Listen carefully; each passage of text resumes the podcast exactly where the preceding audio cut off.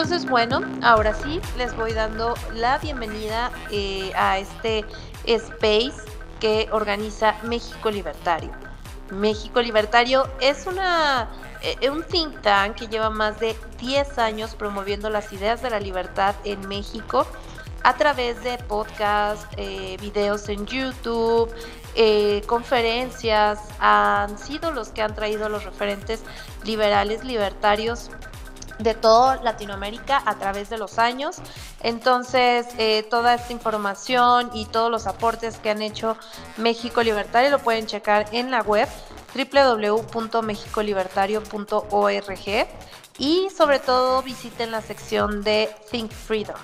En la sección Think Freedom ustedes van a poder encontrar papers y artículos intelectuales con eh, las bases de la libertad que la verdad vale mucho la pena que se den el chance de leer.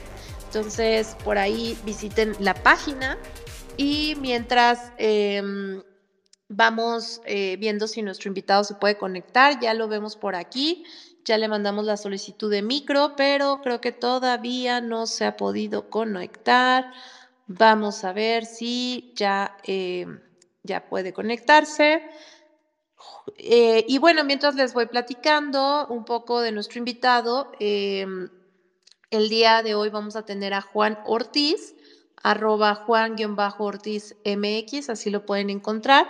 Eh, él se dedica a la gestión pública y parlamentos eh, y pues él lo que dice que es su pasión es que quiere que más personas conozcan qué es lo que hace el gobierno y el Congreso. Entonces, creo que es una labor muy importante lo que hace Juan y pues precisamente hoy nos viene a platicar sobre eh, pues esto que, que, está sucediendo alrededor del órgano independiente que nos queda en México, porque de verdad el, atentado que se viene contra la libertad de nuestro país, pues principalmente es destruir los órganos independientes que, que nos quedan y uno de ellos es el INE. Entonces, eh, tal cual como el título lo dice, pues hoy vamos a hablar de la desaparición del INE y los foros de la reforma electoral. Juan, ya te vemos por aquí conectado. ¿Qué tal? ¿Cómo estás? Bienvenido. Hola, este, muy buenas noches. Este, muchísimas gracias por la, invitación y un, gusto platicar con tu audiencia con este tema tan, tan importante, ¿no? Que ahorita está este, vigente porque efectivamente en este momento están realizando pues, los foros de Parlamento abierto para ir tocando diversos, diversos temas, este, aunque principalmente es para la iniciativa de, del presidente, también están habiendo algunos rubros que han propuesto, han puesto sobre la mesa este, los partidos, hasta el PAN, PRI, MC y PRD. Entonces, este sí es un tema bastante importante y es un gusto aquí platicar con ustedes. Pues un gusto también para nosotros, Juan, que te des el chance de venir a contarnos exactamente qué es lo que está sucediendo, de qué se trata esto.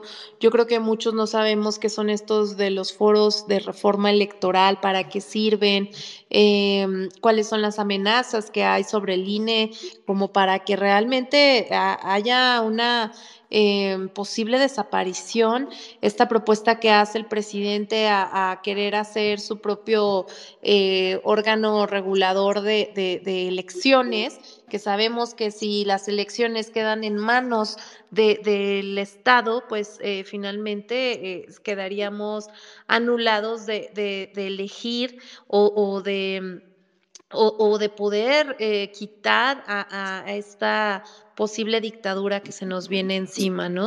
Entonces, pues te dejamos los micrófonos, Juan, y platícanos ahora sí eh, acerca de este tema. Y bienvenidos a todos.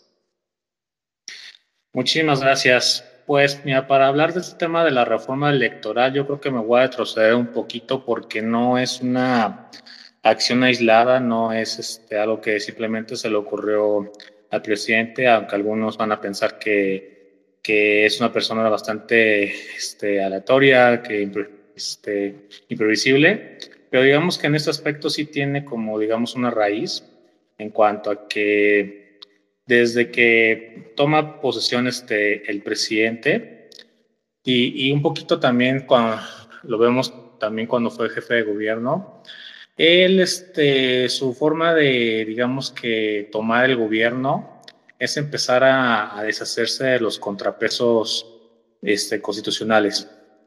Es decir, estamos hablando de, del INE, estamos hablando de, del Congreso, del Poder este, Judicial, estamos hablando de otros órganos constitucionales como este, el, el INEGI, la Comisión Nacional de, de Derechos Humanos.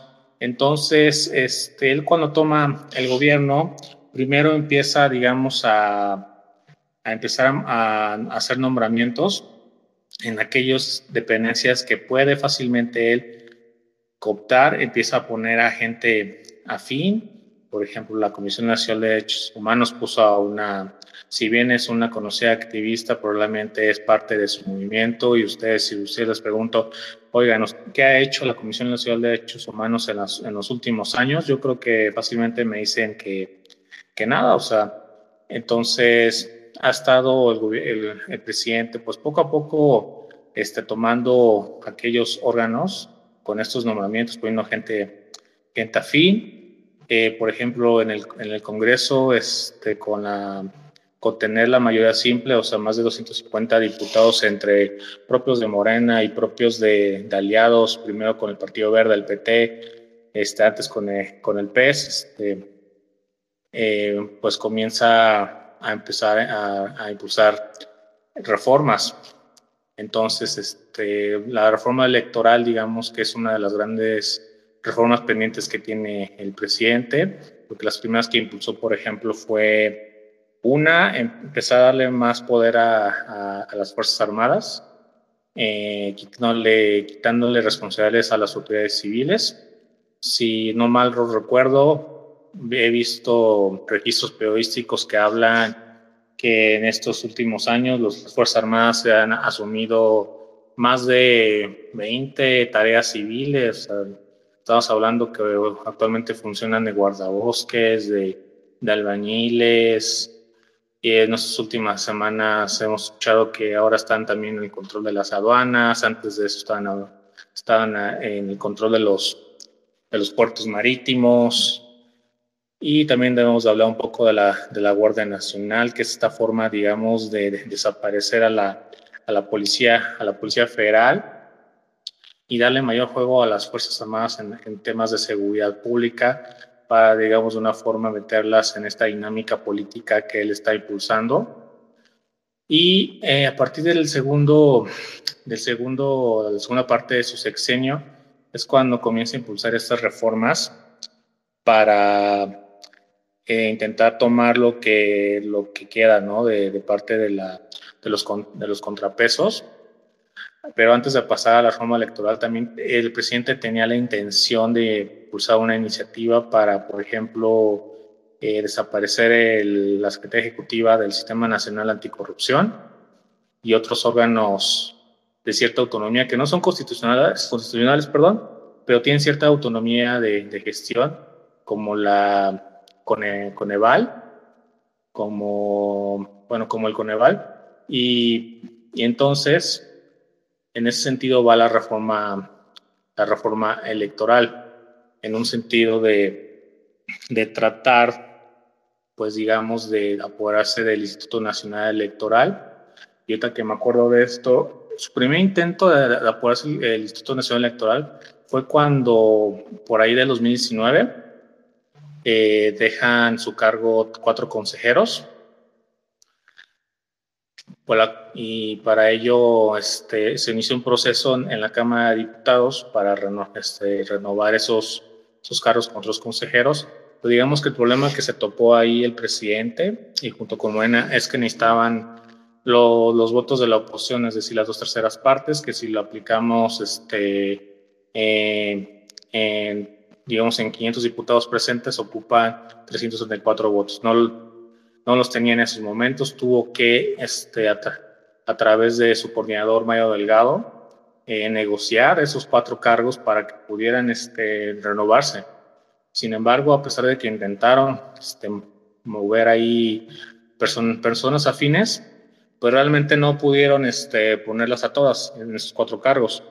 y eso lo vemos este, en, muchas elecciones del INE. Si bien ahí hay dos o tres personas más o menos afines a, Morena, digamos que han mantenido cierta institucionalidad, por lo que este, digamos, es ahora un nuevo intento para poder apoderarse del Instituto Nacional Electoral y es entonces cuando presenta la, la, la, reforma electoral que la ha vendido con un discurso, digamos, de mucho de, de austeridad, de, ahorrar, porque tenemos una de las democracias más, más caras, pero debemos de entender que eso es parte de la comunicación política del, del presidente y, de Morena para tratar de vender una reforma electoral que realmente cambia todos los cimientos de cómo conocemos nuestro sistema electoral actualmente, porque lo que conocíamos como el Instituto Federal Electoral y ahora el Instituto Nacional Electoral, pues parte de, de una lucha de la ciudadanía,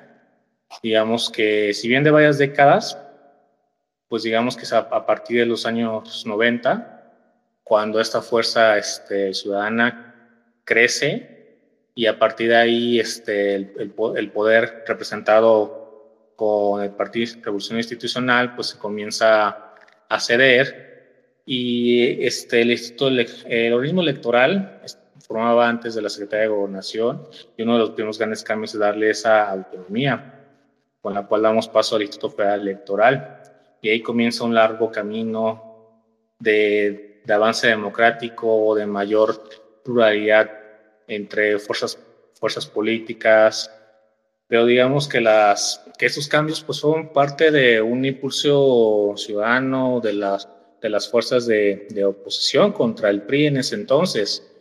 Y ahorita lo que vemos es una reforma electoral impulsada desde, desde el mismo poder.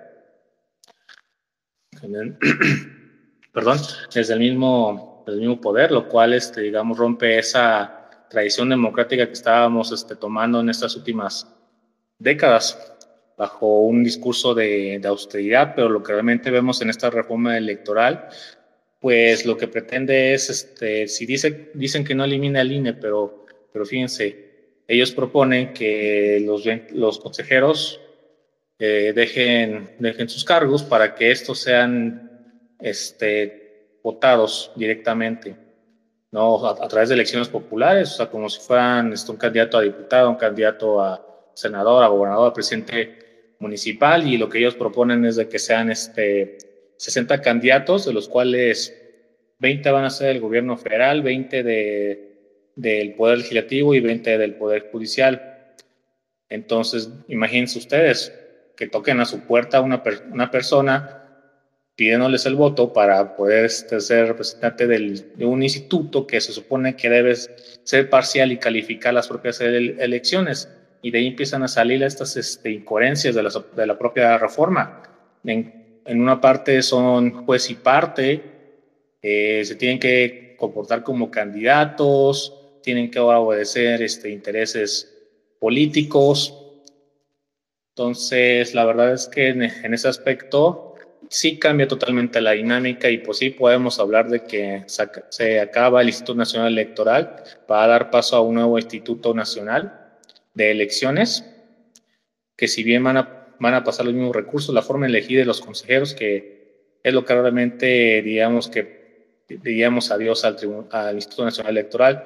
Otro de los grandes cambios es que también propone el, el voto directo a través de los en el Tribunal Electoral, y pues, ustedes, este, ¿qué tan importante es el Tribunal Electoral? Pues, digamos que las últimas decisiones que ha tomado dicho, dicho institución pues, han sido muy importantes. Están ahorita este, evaluando y tomando resoluciones en contra de, de varios actores políticos de Morena que en estos momentos están, digamos, probando, la, probando los límites de la, de la ley.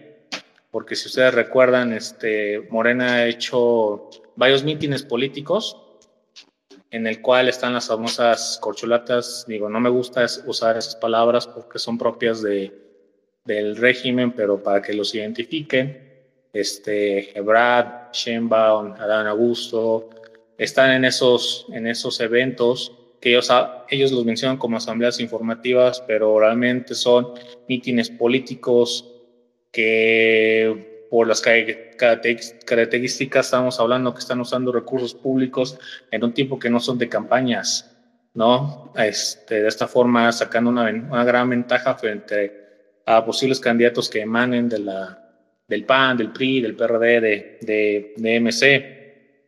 Entonces también aquí es muy importante hablar que también intentan desaparecer este tribunal electoral, no totalmente, pero a esto al elegir a los magistrados de voto directo probablemente cambia su naturaleza. Digamos que son como los cambios más relevantes. Un tercer cambio importante, que ellos en un discurso de un discurso en un, en un tema de comunicación política te dicen, estamos reduciendo este, el número de de plurinominales. Pero ahí lo que realmente sucede es que crean como un sistema híbrido en el que son más plurinominales que nada porque se basa en un sistema de listas. Por ejemplo, ahorita tenemos este, 500 diputados, de los cuales 300 son por votación directa en cada uno de los 300 distritos, distritos electorales y el resto de los 200 eh, se eligen eh, a través del total de votos que recibieron cada partido pero ahora lo que proponen es de que ya no sean por voto, por voto directo, sino a través de, de, listas, en el sentido de que cada estado, cada entidad de la República va a tener un cierto número de un número máximo de candidatos. Y entonces cada partido va a proponer cierto número, o sea, por ejemplo, la Ciudad de México, suponiendo que son, que son 20 el número máximo de, de de diputados que puede tener, entonces cada partido va a proponer una lista de 20 personas.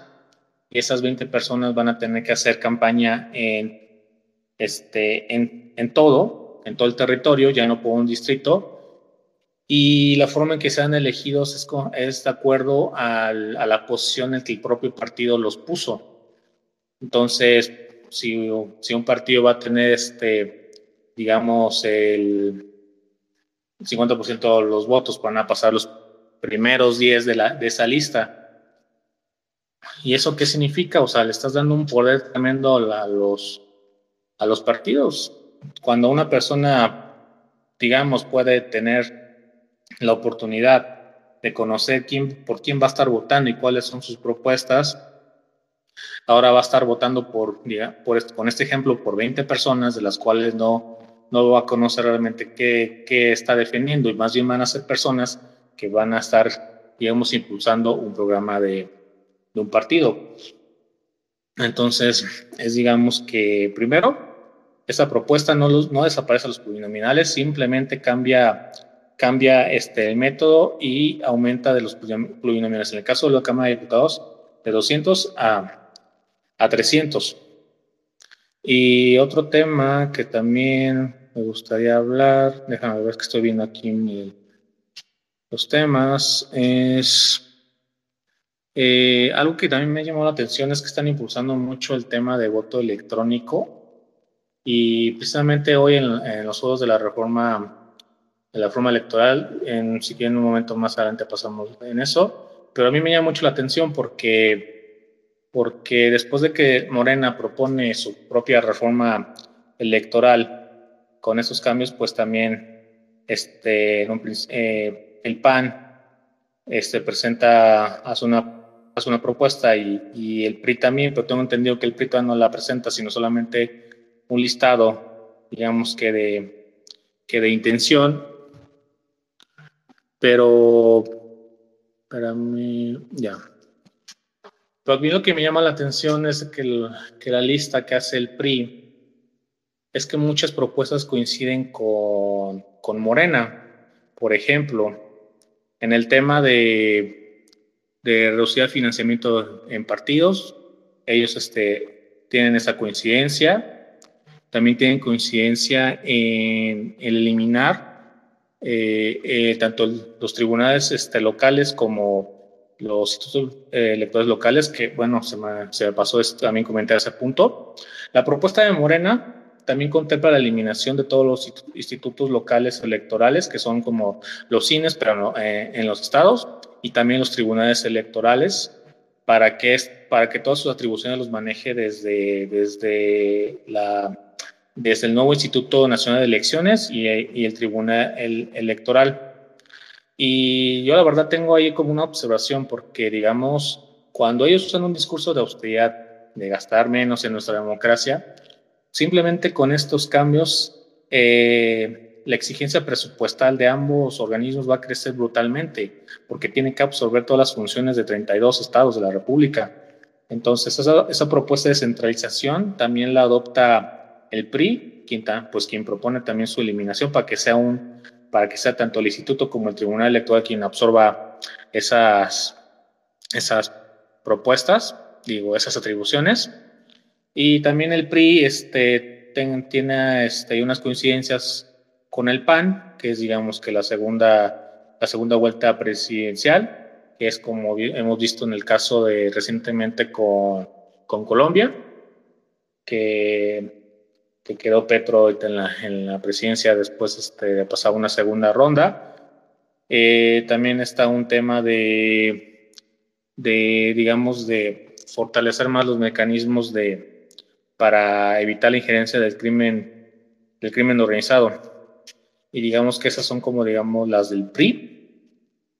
Y ahora sí, este, lo que tengo ahí como una opinión respecto respecto al, papel que decidió asumir la, oposición sobre la reforma electoral, si bien este, yo considero que, pues sí, este, hay que entrar, entrarle primero al debate, pero yo no estoy tan de acuerdo en que, en que siempre entren al juego que toque, que propone Morena. Es decir, si Morena propone una reforma electoral, pues yo creo que tanto PAN, PRI, MC, PRD, pues no deben de entrarle y también decir, ah, pues nosotros proponemos una, este, una contrapropuesta y hablar, empezar a hablar de la reforma electoral, porque realmente, pues el país tiene muchísimos problemas. Si bien nuestro sistema electoral y nuestra democracia tiene que seguir, seguir avanzando, este, no tiene que ser siempre con la agenda marcada desde el poder y es ahí cuando yo no coincido con la oposición que, que entre en este juego, porque primero hacen una contrapropuesta, luego Morena hace una propuesta de juegos de parlamento abierto y, y eh, justamente este, el día de ayer eh, la Alianza Va por México pues propone sus propios foros de parlamento abierto. Y ahorita que me estabas comentando un poco de, de platicar de, sobre el parlamento Parlamento abierto, digamos que es una buena, es una buena práctica que está ocurriendo este, en, eh, en el mundo. Solamente que aquí en México se, se, digamos, no se adaptó muy bien, porque realmente un parlamento abierto es poner a consideración de, de, todos los sectores, de todos los actores, ciertos temas de relevancia pública, eh, de propuestas importantes que implican un serio cambio en la vida, en la vida pública para tomar en cuenta todas las, todas las opiniones y construir de ahí una, una propuesta. Pero lo que aquí se, se hace en el, en el, Congreso, en la Cámara de Diputados y en el Senado simplemente son, son foros, se escuchan algunos ponentes, se, se anotan esas observaciones, algunas propuestas se incorporan en un dictamen y lo que nos ha enseñado Morena al frente del, Congreso, pues es que no realmente no hay cambios. El famoso no le muevan ninguna coma que, que me ha tocado ver en primera persona cómo, cómo pasa, en el sentido de que durante días intensos de trabajo, tratando de buscar cambios que beneficien, o sea, tratar de modificarle a la reforma para que beneficie por lo menos a la gente y no solamente a los intereses de, del régimen, pues pasa así sin moverle nada. Pero ese es, ese es, en el, ese es el sentido de la, del Parlamento abierto, o sea, una, una participación activa de, de, todos los sectores para lograr construir juntos una propuesta y no lo que estamos viendo ahorita con los foros del Parlamento abierto. Y entonces eh, eh, Morena propone estos foros que van a ser durante un mes, así como lo hizo con la reforma eléctrica, que es otro buen ejemplo se hizo los juegos de Parlamento abierto de la reforma eléctrica y realmente no, no hubo cambios de, relevancia. Estos se van a hacer este, durante un mes, son 22 foros, se acaban este, el 25 de agosto, apenas vamos este, en, el quinto, en el quinto foro. Yo la verdad este, considero que no se pierden, no se pierden de mucho porque solamente están invitando muy pocos ponentes, son cuatro personas en cada, cada foro. Y digamos que lo más interesante fue precisamente el de hoy, que fue el tema de la figura de la presidencia, vicepresidencia federal, que es una propuesta que sale tanto del PAN y del PRI y que Morena decidió que hubiera este, tuviera cierta exposición en estos foros, que básicamente la, que la figura de, vicepresidencia es este, como la conocemos en, en Estados Unidos, una, una figura más estabocada al, al, gobierno, a, a temas interiores del país, y no sé si algunos sepan, pues que aquí en México teníamos esa figura de la vicepresidencia, pero digamos que se, que se eliminó porque más que abonarle a, a facilitar la, la, gestión pública este, al gobierno, pues era un motivo de, de inestabilidad política, porque si no mal recuerdo el número que manejaban fue que cinco presidentes asesinados por su vicepresidente en México. Entonces sí es una figura bastante, bastante polémica. Yo no sé por qué lo está retomando la, la oposición. Realmente creo que no hay una necesidad actual para exigir una figura de vicepresidencia. Creo más que podríamos transitar a una figura de primer ministro en, en un sistema parlamentario que ah, este, reúna toda la, las principales fuerzas políticas y que de ahí nazca un, este, un gobierno, pero así como una figura de vicepresidencia, vicepresidencia no estoy tan de acuerdo. Pero digamos que esos son este, los juegos de Parlamento Abierto de Morena, son ahorita los temas. Va por México, lo propuso sus propios foros. Estos van a iniciar este, eh, este mismo viernes y van a ser, este, si no mal recuerdo, van a ser seis foros, van a ser más, más cortos y digamos que ahí lo notable es que van a tener como invitados a, a este ex consejero presidente Ugalde, también van a tener a Lorenzo Córdoba, pero reitero, yo la verdad, yo la verdad, este, voy a tomar un 30 agua, por favor. Claro, claro, adelante. Ya todavía no, no hemos eh, otorgado los micros, pero por ahí ya, ya andan pidiendo la palabra, entonces cuando, cuando termine su exposición, eh, Juan, eh, vamos a pasar a la ronda de preguntas y respuestas. Entonces, si quieren ir apartando su lugar, les vamos a ir eh, dando el micro. Nada más ábralo, ábranlo en el momento en que pues ya termine su exposición, Juan, ¿va? Les vamos a ir indicando con quién empezamos. adelante, Juan, continúa. Muchísimas gracias. Sí, la verdad es que también me gustaría escuchar mucho para que sea esto como una más una plática interactiva. Y pues bueno, digamos que para ir finalizando este tema, va a estar este el presidente del INE, Lorenzo Córdoba, va a estar el jueves 18, si no me equivoco. Pero digamos que yo coincido con varios en cuanto a que no estoy de acuerdo. Si no estoy de acuerdo con que la oposición juegue, el mismo juego que Morena, tampoco estoy de acuerdo que varias figuras que independientes o del propio INE se prestan a este tipo de foros porque realmente pues es entrar al juego de Morena y es seguir exponiéndose a, a caer un juego de, de, buenos contra malos, blanco y negro. Pero bueno, todos modos ahí vamos a estar, vamos a estar atentos. Y, pero bueno, si quieres, igual, si hay preguntas o algunos comentarios, podemos ir pasando a eso. Perfecto, bueno, buenísimo. Eh, por ahí varios puntos que mencionas interesantes de resaltar. Sobre todo esto que debería hacernos ruido, ¿por qué le urge tanto al presidente impulsar esta reforma electoral? Eh, cuando los problemas que tenemos en México tienen que ver más con cuestiones eh, de seguridad, justicia, eh, temas eh, de salud, eh, otros temas que nada tienen que ver con cuestiones electorales. Entonces, pues por ahí deberíamos nosotros también prender las antenitas, ¿no? De algo, algo se está fraguando ante nuestras narices. Pero bueno, vamos a ir dando la palabra. Eh, comenzamos con Alejandra Hernández. Hola Alejandra, bienvenida. Hola, ¿qué tal? Buenas noches a todas y a todos. Eh, en realidad no es que una pregunta, eh, porque siempre las explicaciones de, Juan son, son eh, además de elocuentes, bien sustentadas, era solo para complementar lo que comentaba Juan de respecto a la vicepresidencia. Eh, o sea, la previsión electoral que estaba para la Constitución de 1824 era que eh, quien resultara, pues, bueno, ganador, quien obtuviera más votos, es quien iba a ser presidente de la República y el segundo lugar es quien iba a ocupar la vicepresidencia.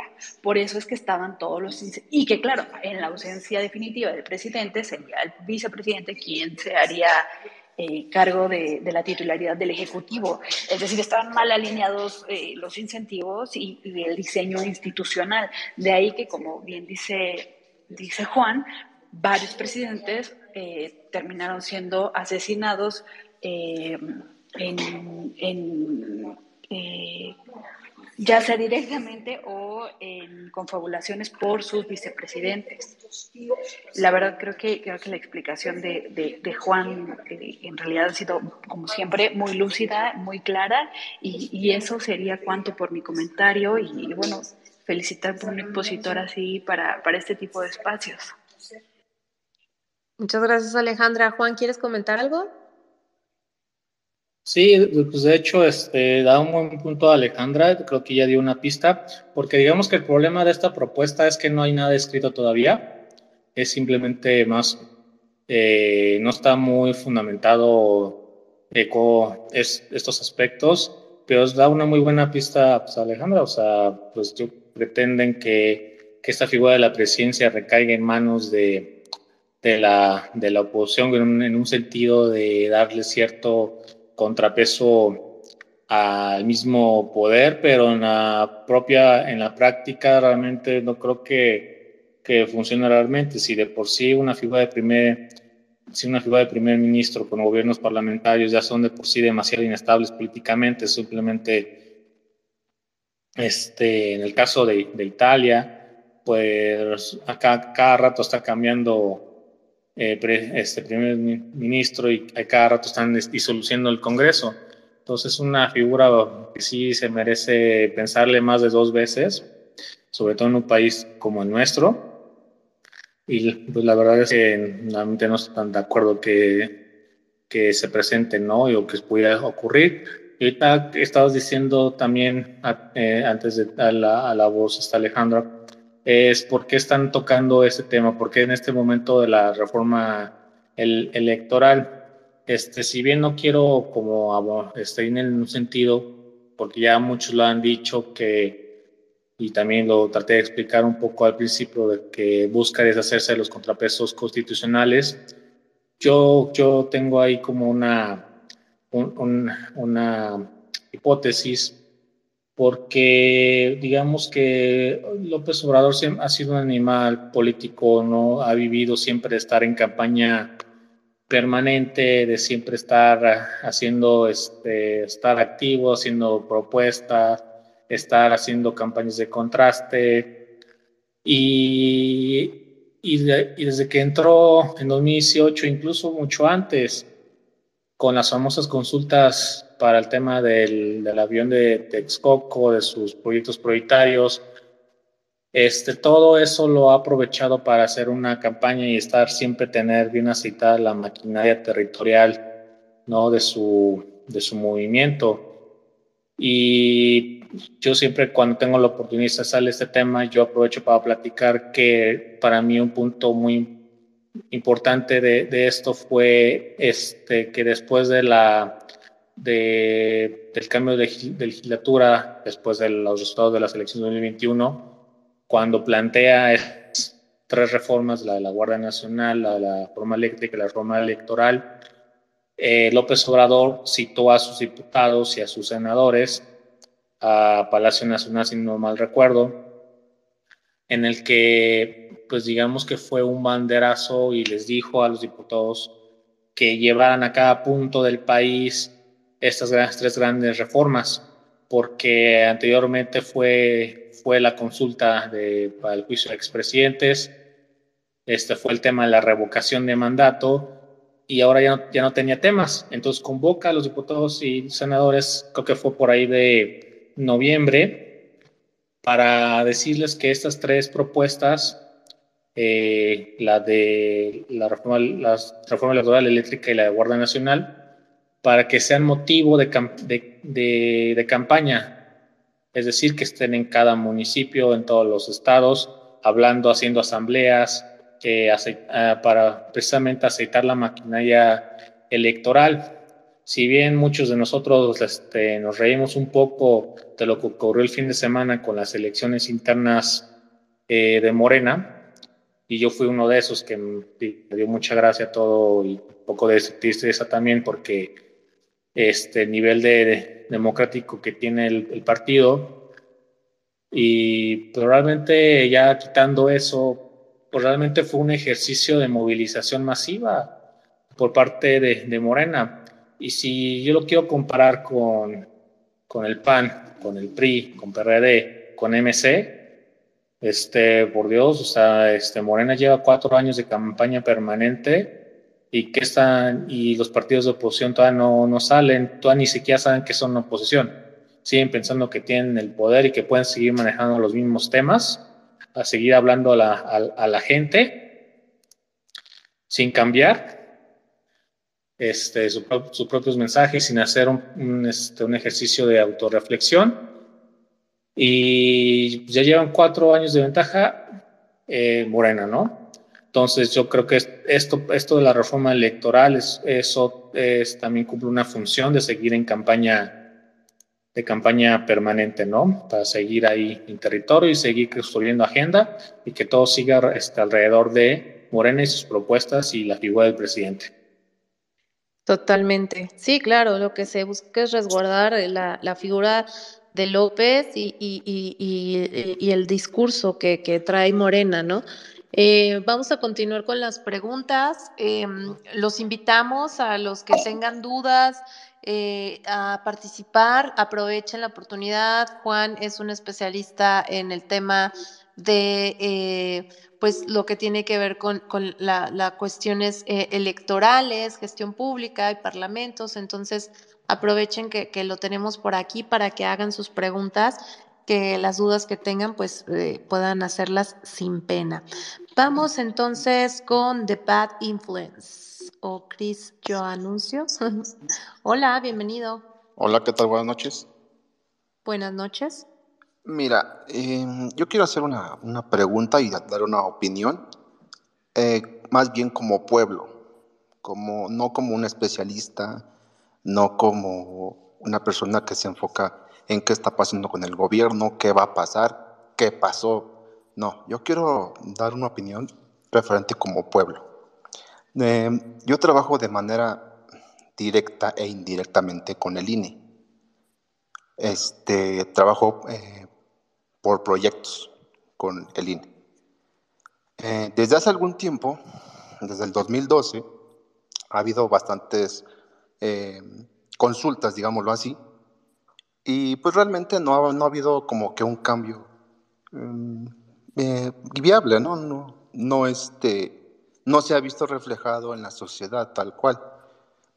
Yo siento que, que en cuestión de, de trabajo que es para nosotros, que le trabajamos al INE, si así eh, existe esa parte de la, de, la, desaparición del mismo, yo creo que van a cambiar muchas cosas. Yo estoy, yo estoy a favor de que sí desaparezca esa parte del, del INE, pero tampoco estoy a favor porque sería una nueva secretaría la que, la que tome esta parte, y estoy hablando como pueblo, tal cual. Y ahí es donde sería pan con lo mismo sería toda la manipulación que de la que nos estamos quejando actualmente con el INE. Y si no está él mismo, pasaría, insisto, o sea, sería pan con lo mismo. En cuestión laboral, muchas de las personas que trabajamos ahí, pues vamos a perder el empleo. Así literal. ¿Por qué? Porque se escuchan muchas cosas por acá. Y desafortunadamente, pues somos el escalafón que está más, más abajo. Somos personas que trabajamos de manera asalariada. Insisto, eh, de manera indirecta y directa con el INE. Entonces, nuestra situación, es poco complicada, porque ¿qué vamos a hacer? Porque aparte, si, si adopta alguna secretaría eh, lo que es eh, el hacer las elecciones, pues van a meter su propio personal. No estamos descubriendo el hilo negro, ni el agua tibia. Son cosas que ya se saben, que van a pasar.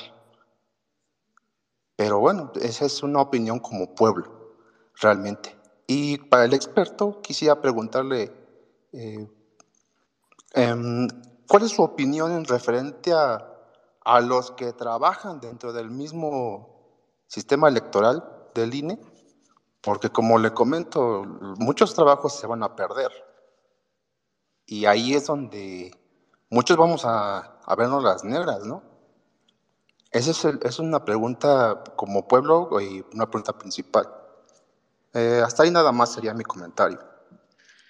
Gracias, eh, The Bad Influence. Eh, y bueno, me llama la atención cómo, cómo, cómo te, te llamas a ti mismo como pueblo, porque aquí pues prácticamente todos somos pueblo, o sea, eh, luego eso, esa palabra la utilizan mucho los populistas precisamente para decir yo soy la encarnación del pueblo, ¿no? Y luego ningún populista sabe de, definir qué es el pueblo. Yo respeto, mira, una, una, una, parte... No, yo respeto, no, es para, crítica para ti, ¿eh? Más ah, bien no, no, no, no hacer una, quisiera hacer una, una, acotación, Ajá. una acotación que, este, bueno, yo me defino como pueblo porque yo respeto también a los expertos. Para eso estudiaron, para eso se prepararon, para ser lo que son y, y hacer lo que saben hacer. Yo los respeto, pero también sería bueno que pues vieran un poquito más como que la parte más, más, este, más cotidiana, ¿no? No todos sabemos de términos, no todos sabemos de frases. Si eh, en, esta, en esta situación de yo soy experto en tal, a lo mejor yo no soy experto en eso. De manera, eh, les comento que yo, yo trabajo en el INE pero Sí, pero al final de cuentas los expertos también son pueblo, o sea, eso es a lo que voy, que cuando te hablan de pueblo, ¿a qué se refieren? Porque al final de cuentas todos los que estamos aquí somos pueblos, somos ciudadanos, somos individuos. Es, el punto es, aunque seas experto, aunque seas quien seas, termina siendo parte de la misma sociedad, ¿no? Entonces, eh, eh, bienvenido, qué bueno que estás participando. Muchas gracias y que tienes esas inquietudes. Creo que es importante que, las eh, externes y sobre todo eh, yo creo, eh, Juan, no sé qué opinas al respecto, pero de lo peligroso que es justo en este momento que este gobierno con estas tantas alertas que tenemos de ser un gobierno con miras a ser una dictadura, con miras a abrazar y defender a dictadores como los de Cuba, Venezuela y como todos estos gobiernos totalitarios, o sea, es como el sueño anhelado de López Obrador. Entonces, si estamos hablando de que tenemos todavía en la en la cuerda floja lo que nos queda de, de estos organismos independientes como el INE, eh, e, es un hecho de que pues van con todo contra, contra él, ¿no? Entonces, eh, bueno, aunado a la pregunta que te hace por ahí Bad eh, Influence, eh, también saber qué opciones tenemos como ciudadanos para poder defender al INE, o sea, de contra este, esta embestida que viene por con toda la fuerza del régimen, ¿no? Sí, mira, yo la verdad, este, con el primer comentario que nos hizo Bad Influence, eh, la verdad es que ahí es uno de los puntos más relevantes en el sentido de este quien propuso la reforma electoral realmente le está preguntando a las personas y diciéndoles todos los alcances de la misma y diciendo, ¿estás de acuerdo? ¿Tiene estos, implementar esta reforma tiene estos alcances?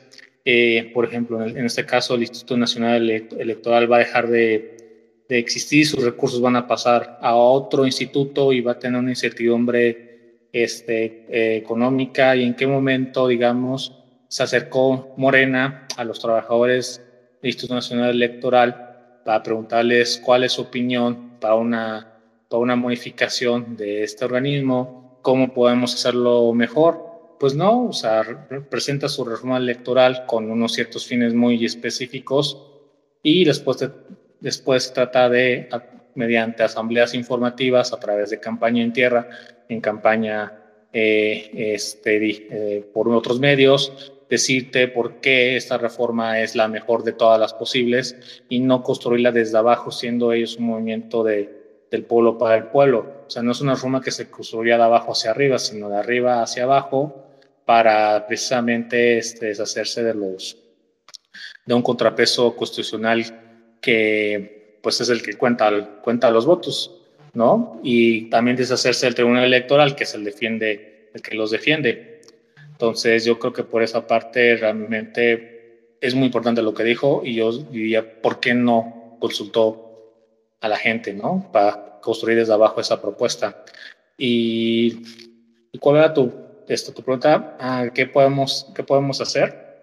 Fíjate que el primero, el primer paso es este, eh, parte de la, de que debemos tener una cultura una cultura cívica este, más consolidada en el sentido de que conocer lo más básico, o sea, quién es nuestro diputado, o sea, quién muchos de nosotros sabe cuál es el diputado de, de nuestro distrito, como para saber cómo contactarlo y decirle, disculpe diputada, diputado, este, yo de esta reforma electoral tengo estas dudas, me las puede resolver, este, yo ya leí la reforma electoral, no estoy de acuerdo y le pido por favor que no que no la, que no la vote. O sea, es, el primer paso es que cada uno ubique a quién es su diputado este, para que le empiece a exigir y mostrar su, su, su, opinión respecto a este y otros temas, porque realmente yo creo que la, la democracia no, son, no es cada tres años,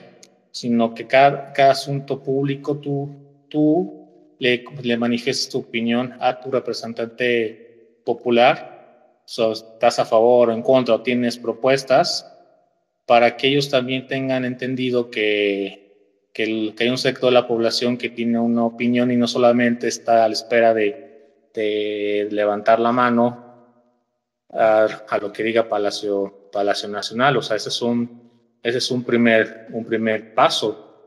Yo creo que el siguiente paso, y es lo que yo también quiero reconocer, por ejemplo, a organizaciones como o México Libertario es que la organización ciudadana es bastante importante, crear redes ciudadanas, pero también, este, pero también aquí también desde el nivel, este, a nivel colonia, a nivel barrio, o sea, muchos de nosotros, ¿quién conoce a su, a su vecino, a su, a su vecina? Este, más allá de nuestros amigos y familiares, porque muchas veces ahí se construye se construye comunidad y se puede ahí, digamos, en, un, cierta forma influenciar o tratar de, de, defender nuestros argumentos y decir por qué, es, este, por qué ciertos asuntos públicos deben ser de cierta forma o por qué no deben ser, no deben ser así. Entonces yo creo que ejercicios como, como ese, eh, construir este, desde las mismas colonias, los mismos barrios, o aprovechar la fuerza de las redes sociales para para crear esta organización, no, este, a través de las redes sociales, impulsar estos mensajes y, expresar una opinión y de ahí poco a poco empezar a tejer redes para que se hagan más alianzas entre grupos, organizaciones, para que sea una misma fuerza ciudadana en la cual los, partidos este, tengan, este, le pidan una opinión y no como sucede ahora que los que los partidos este, actúan de cierta forma y, y esperan que la gente diga sí o no en, una, en un escenario de blanco y negro sin, sin esperar a construir. Y estoy hablando de todos los partidos, incluso aquellos que se dicen que son, que son del pueblo, porque, porque la verdad, o sea, lo que vimos en las elecciones internas, muchos, muchos de los elegidos no son pueblo. Entonces, este, pues yo diría que a partir de ahí, o sea, construir redes ciudadanas, este, no deja de hacerlo, invitar a más personas, o sea, proponernos la meta de, de, crear una red de cinco personas, luego de 10, luego de 15, luego una red de dos organizaciones, cinco organizaciones, para tener, construir esa fuerza ciudadana en la cual impulsar nuestras propuestas propuestas, ideas, opiniones, sin esperar que venga un partido político a preguntarnos. Totalmente. Y aprovechando que, haces esta invitación a, la participación ciudadana, eh, antes de continuar con, dando la palabra, me gustaría invitarlos a, los ciudadanos que, que, pues no se identifican con ideas ni de izquierda ni derecha, a que se unan a la primera organización liberal libertaria de México que está en formación. Eh, pueden seguirlos como Partido Libertario MX. Eh, ahí pueden eh, checar que ya tienen su, su autorización por parte del INE para formar lo que sería una APN. Eh, lo que sería antes de ser un partido político, se necesitan siete mil firmas. Creo que somos más los mexicanos que queremos un México mejor, un México eh, en que permitan a los ciudadanos ser más libres y que el gobierno se dedique a hacer para lo que fue creado, que fue para eh, realmente garantizarnos seguridad y justicia, que pues es lo que menos se ha encargado este gobierno de garantizar, ¿no? Entonces, si quieren eh, que, hayan cambios sustanciales y que realmente hayan propuestas enfocadas en beneficio de los ciudadanos, pues sigan al Partido Libertario MX, que eh, necesita de la ayuda ciudadana. Eh, bueno, continuamos. Muchas gracias, Juan. Vamos con Gustavo. Gustavo, ¿qué tal? Buenas noches, bienvenido. Buenas noches, saludos a todos los presentes aquí en el foro este, o en el space para ser más correcto. Saludo. Muy interesante el tema. Muy interesante el tema este, del INE. Y eh, muy interesante la, la, la, opinión de Juan que acabo de escuchar. Marca dos caminos que son, pues, en este momento los más este, acertados. El primero es que tenemos que eh, organizarnos para interactuar con el el, diputado federal de nuestro distrito y si es de oposición, en este caso que sea PRI, PAN, hacerles muy patente que estamos con ellos en cuanto a la votación, que estamos esperando que sea contraria a la, a la iniciativa y que si no se responde como debe de ser, se les va a tomar en cuenta para la votación que viene. Muchos de ellos construyen o dejan de construir pensando en el futuro y muchos de ellos quieren seguir con sus aspiraciones políticas, pero piensan que o pensaban o se estilaba o se que tradicionalmente que, pues la gente nada más acudía a la votación y ya no se volvían a encontrar. ¿no? Ahorita a través de las redes sociales, llámese Twitter, llámese este, Facebook, llámese cualquier otra red, este, se tiene un acceso mucho más cercano y mucho más este, más constante. La, la, la, situación es que también debe ser hacia cada uno de los diputados, pero también debe ser hacia los bloques de los partidos, a través de estas redes sociales, agarrar al bloque del PRI, agarrar al bloque del PAN, y el que yo siento que más se debe de atender es el de Movimiento Ciudadano, porque ellos pueden inclinarse y darle ahorita mayoría, que no le alcanzan aún así con el Movimiento Ciudadano, tendrían que salir votos del PRI y del PAN requiere un 66%, este anda por el 55% si no me equivoco. La otra cosa es trabajar con la ciudadanía. Nosotros estamos trabajando, este, nada más que no traje la cuenta, estamos trabajando en ese sentido. Y hay muchas ah, agrupaciones en Twitter, muchos colectivos para eh, eh, ir o interactuar con la ciudadanía, con nuestros vecinos, es totalmente correcto eso, lo que tenemos que hacer a través de las redes que son las más cercanas, que, que son en redes vecinales, pues lo que es este Facebook, lo que es WhatsApp, inclusive Telegram, ¿no? Pero ahorita tenemos que ser conscientes que no tiene los votos, entonces se tiene que trabajar en dos o tres sectores o dos o tres rubros para que quede muy marcado qué es lo que quiere la ciudadanía. Este, este evento de, de, de lo que es la reforma electoral es el crucial.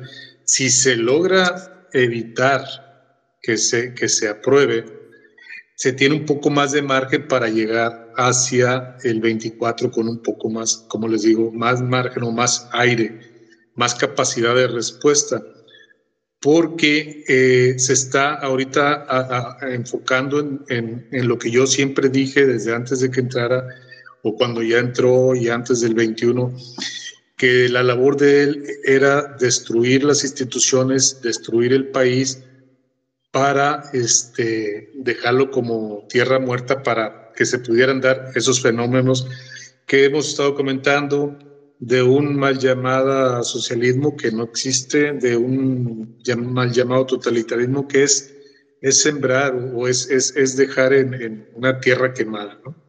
Entonces, eh, tenemos que concentrarnos en eso, es lo importante ahorita. Y el proceso electoral de, de, este, de México, del Estado de México y de Coahuila, porque la presión que está haciendo ahorita hacia, hacia, los, hacia los priistas, hacia los panistas, hacia el expresidente Peña, que no digo que no merezca estar este, eh, procesado, pero lo está haciendo para poder este, sacar ventaja en la, en la elección que, que, se avecina y en la cuestión electoral. Lo dejo aquí, lo estoy escuchando muy interesante y estamos al pendiente. Gracias. Muchas gracias, Gustavo. Eh, yo nada más me gustaría hacer una puntualización de eh, acerca de Movimiento Ciudadano, pues la verdad que no, no esperemos mucho.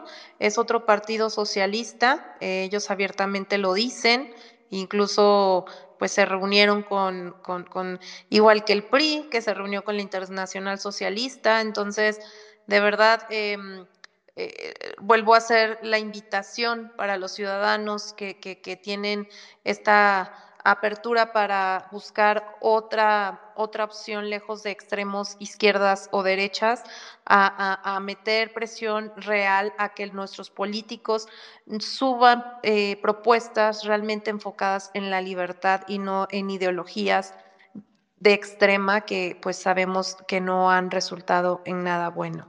Eh, bueno, ahora sí, te doy la palabra, Juan, si quieres contestarle a la intervención de Gustavo.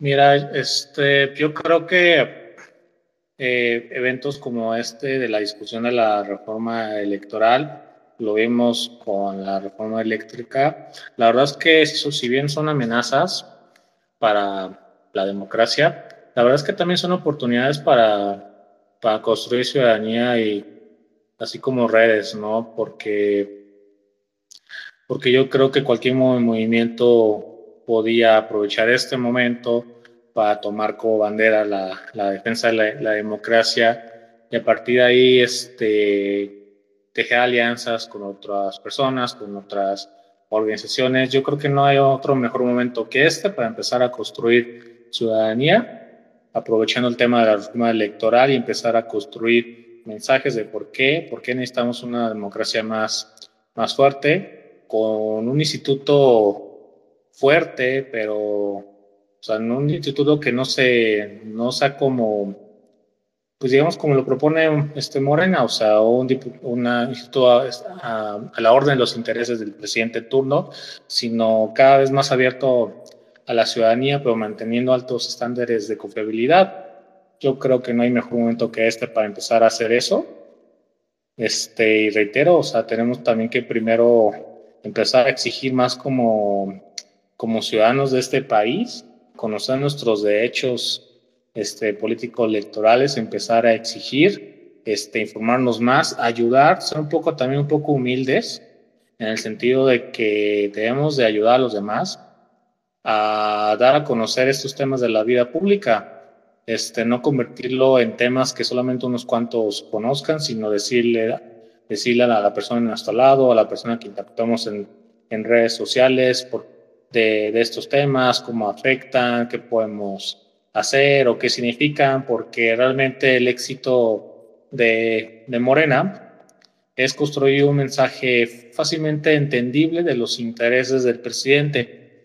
Entonces, y no, y no tenemos una contrapropuesta, no vemos a, a nadie que, que también de forma sencilla nos diga otra, otras alternativas de del país que queremos, ¿no? Y que nos hagan que en lugar que nos hagan sentir rencor contra el, contra el prójimo porque tiene más, que nos, que nos haga sentir que podemos sumar esfuerzos porque nos vaya bien a, a todos, eh, que tengamos un país este, más igual, sin necesidad de, de, de, de, perjudicar al prójimo. Entonces, yo creo que necesitamos también esa parte, una comunicación más simple, ¿no?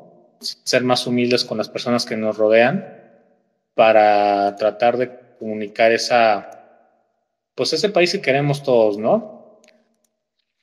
Y justo de lo que mencionas, Juan, eh, pues es lo que estamos haciendo los liberales y los libertarios, es em, decirle a las personas que no necesitamos odiar al de al lado, que en libertad cabemos todos, todas las personas tenemos eh, esta oportunidad de salir adelante, de que podemos estar mejor, que el hecho de que nos han dicho que, que el, querer una vida pues más próspera y sin menos eh, carencias no tiene nada de malo. Eh, y este discurso populista, pues obviamente que, que nos viene separando que entre fifís, whitesicans, chairos, todo esto, eh, pues finalmente lo único que, a los únicos que benefician son a los que están en el poder, ¿no? Porque pues los nos necesitan separados. Entonces, eh, reitero mi invitación eh, que se unan a, esta formación del primer, pues todavía no es partido, es una, una APN, que sería la, el futuro es libertario, y pues que se necesita esta participación ciudadana. Al final de cuentas, no esperemos que llegue un Mesías, un Salvador. Pensemos que los cambios van a venir de nosotros mismos, desde nuestra misma participación, como dice, dice Juan, dejar esa apatía de creer que alguien más lo va a hacer por nosotros y nosotros en nuestros tiempos libres, en nuestras reuniones familiares, en los momentos que podamos compartir y despertar esta necesidad que hay porque la gente estemos involucrados en lo que está haciendo los gobernantes, porque eso es un hecho. Nosotros podemos tener muchos planes a futuro, pero si un gobierno toma pésimas decisiones, adiós planes que tengamos, porque se va al carajo el país entero. Entonces, pues eh, seguimos invitándolos a participar a Partido Libertario MX, sigan las redes sociales, eh, chequen las propuestas, eh, los sábados hay reunión por Zoom a las 5 de la tarde, eh, hay en varios estados, necesitamos recolectar 7 mil firmas. Si no podemos juntar ni siquiera 7 mil firmas, pues bueno, o sea, nos queda claro que pues la, apatía es, es, muchísima, pero opciones hay, solamente es que los mexicanos realmente no pongamos acción. bueno, eso era lo que quería comentar. Por ahí Pedro creo que ya tiene el micro y tenía una pregunta. Eh, mi estimado Pedro, ¿quieres comentar algo? Claro que sí, gracias Majo, buenas noches. Buenas noches, este, Juan, gracias por aceptar la invitación de México Libertario. Este, muy reconocido y muy excelente tu, participación. Eh, sí, yo, yo eh, bueno, quería hacer una puntualización sobre lo de que estaba el tema que estaba hace rato diciendo Juan de la de la vicepresidencia. Es cierto lo que decía Ale que bueno, eh, históricamente por qué ya no tenemos vicepresidente porque por lo que nos, nos, pasó, ¿no? Por lo que ha pasado. Pero ¿por qué vuelven a retomar el tema de vicepresidencia? Solo recordemos lo que, lo que hoy está pasando en, en Argentina, o sea, que al ya no poder ser reelegido eh, eh, este, se puso Cristina a su esposa, al ya no poder ser reelegida nuevamente como presidente, ahora Cristina está como vicepresidenta, como vicepresidente, este, pero pues realmente es la que este, está ahí porque es la que realmente está tomando las decisiones o quiere estar tomando las decisiones, no quiere dejar el poder y eh, eh, debemos de identificar, bueno, cuáles son las causas reales por las que quieren justificar, en, este caso, una vicepresidencia, pero eh, yo nada más pongo los focos o las alertas sobre eso. Y sobre la participación ciudadana, sí, efectivamente necesitamos tener muchísima participación, este, unirnos a redes este, ciudadanas, a redes aquí en Twitter, eh, para que podamos entre todos hacer llamados en contra del abstencionismo, a participar, a hablar con nuestros este, eh, diputados, con nuestros senadores. Se supone que, que, son los que deben de recolectar eh, las ideas o las necesidades de los ciudadanos y, y, con eso hacer las leyes, pero lo que, lo que está haciendo actualmente es que todo lo hacen los partidos políticos y, no hay ninguna opción para, para, cambiar a los partidos políticos, porque crear un partido político este, ponen todas las trabas del mundo, no, eh, ellos son los únicos que quieren este, seguir este, con esto. Eh, la tengo una pregunta, este, por último, Juan. ¿Cuál es la mayor amenaza que observas sobre las propuestas de, la, de, esta reforma electoral que tiene Morela? ¿Cuál es eh, el, el mayor de los focos rojos o lo mayor, la, la mayor parte de lo que nosotros como ciudadanos que estamos aquí en este foro y que, que, vamos a llevar a nuestras demás redes a platicar con nuestros amigos, familiares, etcétera, etcétera, ¿qué es de, sobre qué es el, el, lo peor o, esa amenaza mayor que tú observas para que nos enfoquemos también en, eso, Juan. Gracias. Buenas noches a todos. Ay, ya la verdad, ya que dos cosas. Primero, la, que sea la, la apatía que nos gane como ciudadanos para no exigir a nuestros legisladores que, que voten en contra de esa reforma electoral. Y digamos que la, el peligro más, más fuerte de esta reforma electoral que propone el presidente es este mecanismo en el que de voto directo de los de los nuevos consejeros electorales, porque ellos discursivamente, y digamos que ahí les concedo un poco, porque discursivamente son muy convincentes, ellos dicen que el pueblo elija a quienes va a defender su voto, o sea, está muy buen, muy buen su mensaje para convencer a mucha gente, pero realmente ahí cuál es el lardo venenoso, la forma en cómo se eligen a esos a los candidatos, a los candidatos de los que van a ser consejeros electorales. ¿Mm? entonces en la mañana reclutar aquí y a ofrecer cosas de Oriflame porque si no, no va a salir mercancías. ¿Con qué interferencia? ¿Todo bien? Eh... Allá. Este, retomando ahí la, la forma en cómo se eligen a los, a los candidatos, a esos consejeros electores, es ahí donde viene el dardo venenoso por el cual quiere meter su, la mano el presidente porque si bien son 20, del 20 candidatos los propone el presidente, 20 candidatos los propone el Congreso y 20, 20 candidatos los propone el Poder Judicial, pero fíjate, fíjense aquí, los 20 candidatos del presidente los va a elegir Poderazo. Él ya va a tener muy fácilmente, va a decir, estos 20 son los que van a cumplir mis intereses, ¿no? Pero los 20 candidatos del Congreso van a pasar por un proceso muy largo, este, también los del Poder Judicial, o sea, si ustedes ven, este, para una acción de inconstitucionalidad, el, el Poder Judicial tarda en promedio siete meses, ¿no? En, y estoy hablando de muy rápido. Este, entonces, imagínense, esos candidatos que proponga el Poder Legislativo, el Poder Judicial, van a estar muy atrasados de los 20 que proponga el presidente.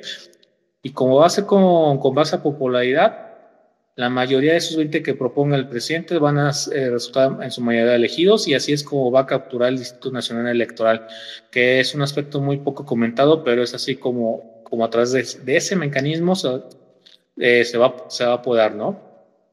Y ahí yo creo que la forma más fácil de decir, de decir a la gente es recuerden cómo era, cómo era el país en donde el gobierno en turno manejaba las elecciones o sea, si ustedes platican con, con personas que en su juventud vivieron esos años de, en el máximo poder del PRI, fácilmente les, va, les van a decir este, cómo vivir en esos años, sobre todo de los, de los 70 a los, a los, al 88, que fueron las, las épocas de post-crisis.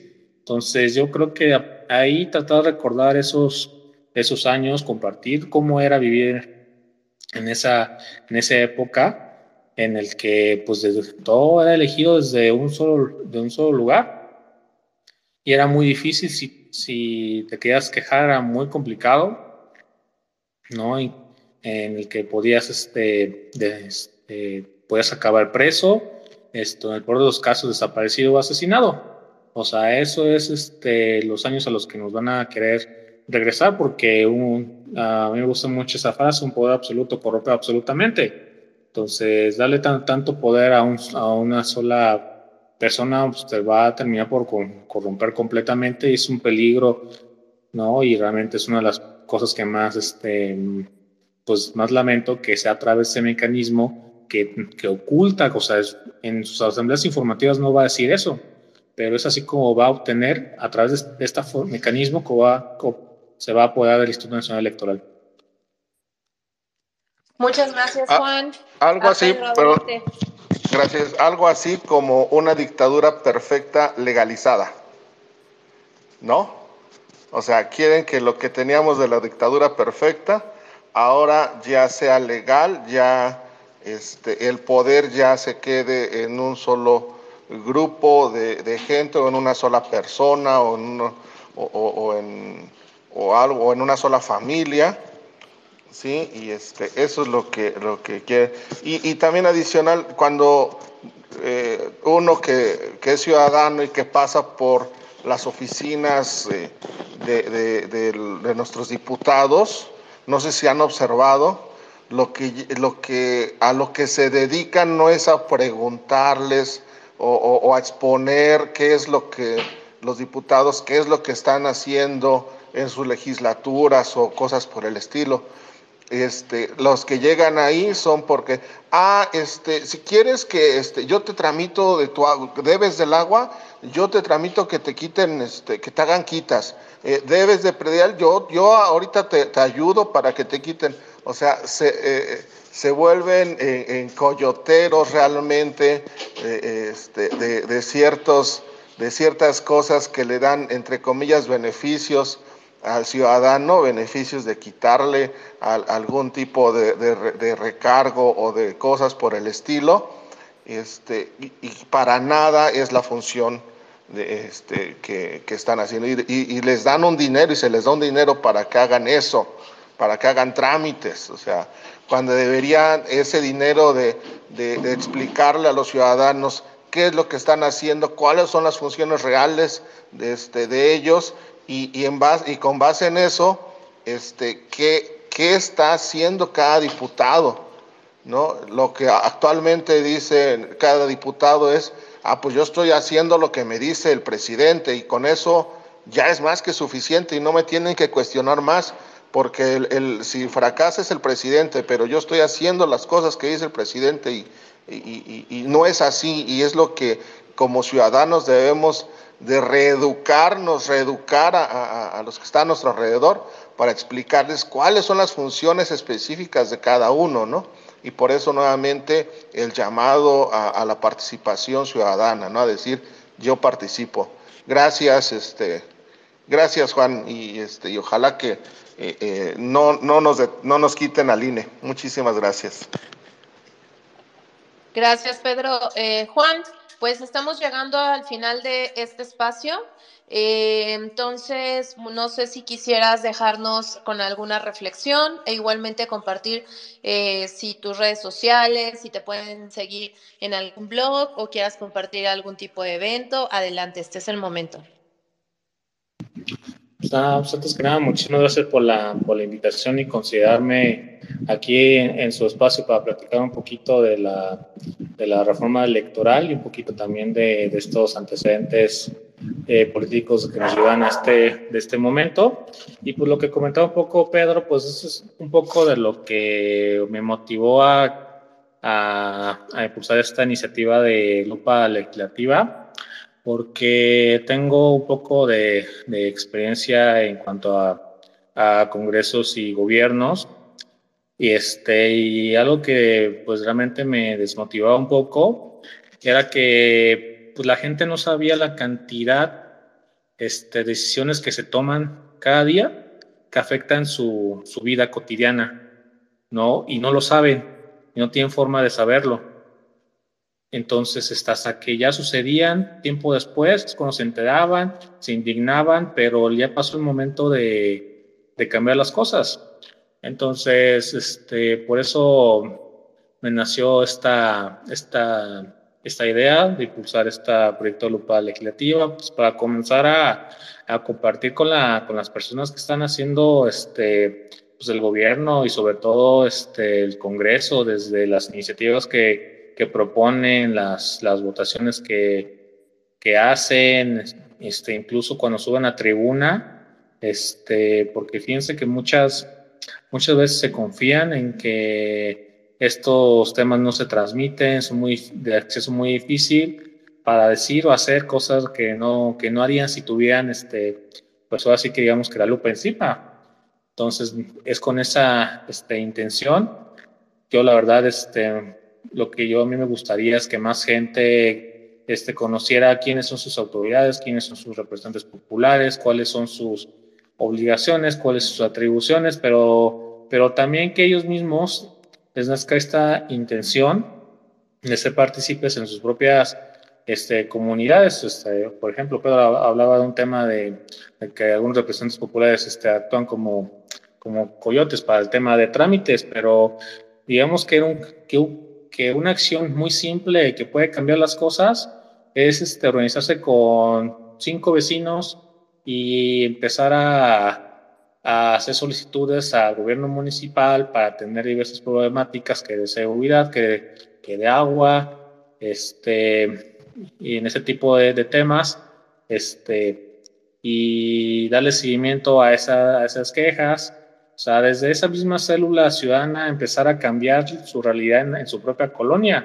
Y yo, y yo creo que eso se puede este, crecer a, a, a, barrio, colonia, municipio.